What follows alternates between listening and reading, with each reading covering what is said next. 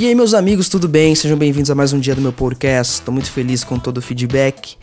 E vamos para cima. Hoje é um dia que eu vou falar, que eu resolvi falar sobre equipamento. E mais do que falar o que eu uso, que é mais pro final do vídeo, eu queria falar sobre o que você deveria fazer com o equipamento, com a questão equipamento. Uh, investir o dinheiro mesmo, sair comprando mais caro porque alguém usa, enfim. Questão equipamento, cara, eu acredito que você tem que comprar o que tá na sua realidade, sabe? Uh, eu acredito que não é saudável o cara se endividar para comprar um equipamento que não vai ajudar ele a, a crescer. Entenda bem. Como, por que, que eu falo isso? Por exemplo, uh, eu já vi muita gente perguntando, cara, que fone que você usa?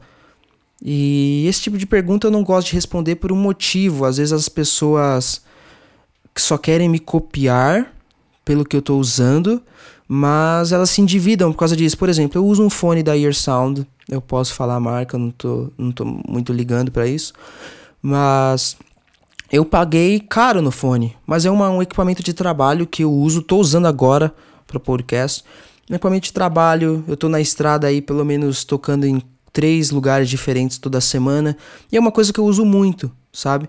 Agora, um proble o problema grande é o cara o cara ter uma ocupação só que é tipo, ah, o cara é da, tem uma igreja local que o cara trabalha. O cara não tem condições de ter um equipamento caro, mas o cara compra um equipamento caro para estar na igreja local só porque ele viu um outro cara fazendo isso, sabe? Isso não é saudável. Uh, eu falo isso porque o cara vai se endividar. O cara não precisa desse equipamento caro, mas o cara só tá fazendo para copiar outra pessoa.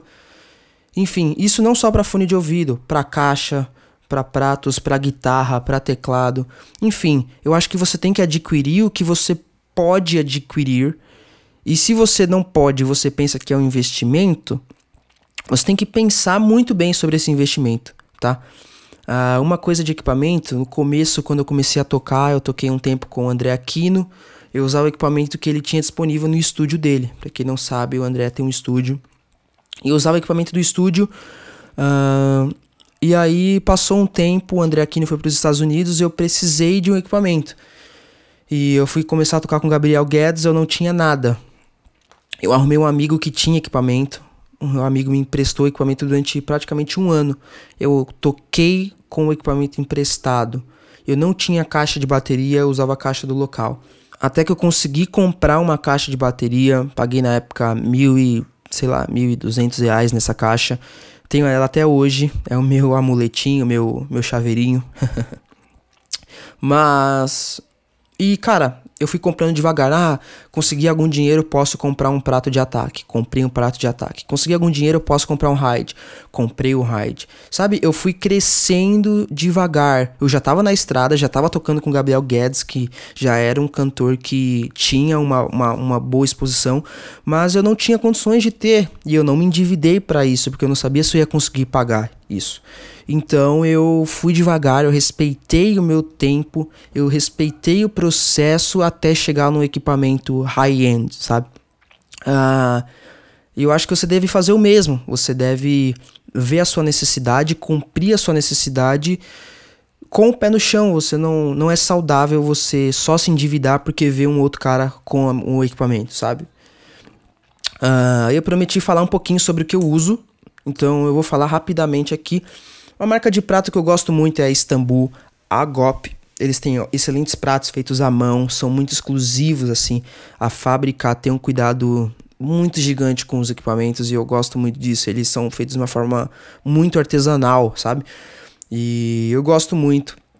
Eu tenho um, um hi-hat de 16, um traditional. Não, então acho que é um light hi-hat. Eu tenho um Crash de 22 Schist, da coleção Schist. E eu tenho um Raid de 24, Joey Waronker, que eu gosto muito. Eu tô atrás aí de mais um Crash para ter de opção, mas ainda não não fui atrás disso, mas tá nos meus planos, tá? Uh, outra coisa que eu tenho, eu tenho três caixas hoje.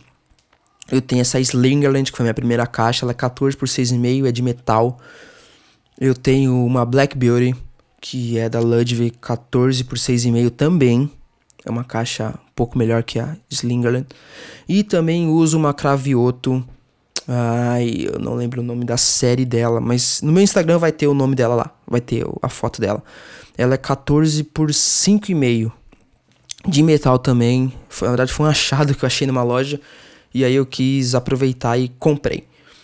Uh, baquetas eu gosto muito da ProMark, eu tenho usado uma 5A Long, que ela é um pouquinho mais longa, de repente um, uns dois dedos assim, sabe? Mais longa.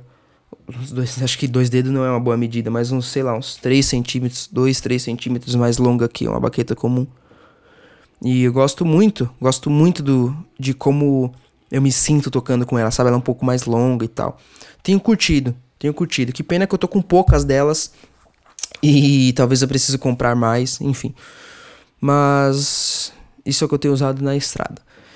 Meus amigos, muito obrigado por terem acompanhado esse podcast. Espero que ele tenha inspirado você a continuar seguindo e te aconselhando para o futuro. Então, tamo junto, fiquem com Deus e até amanhã.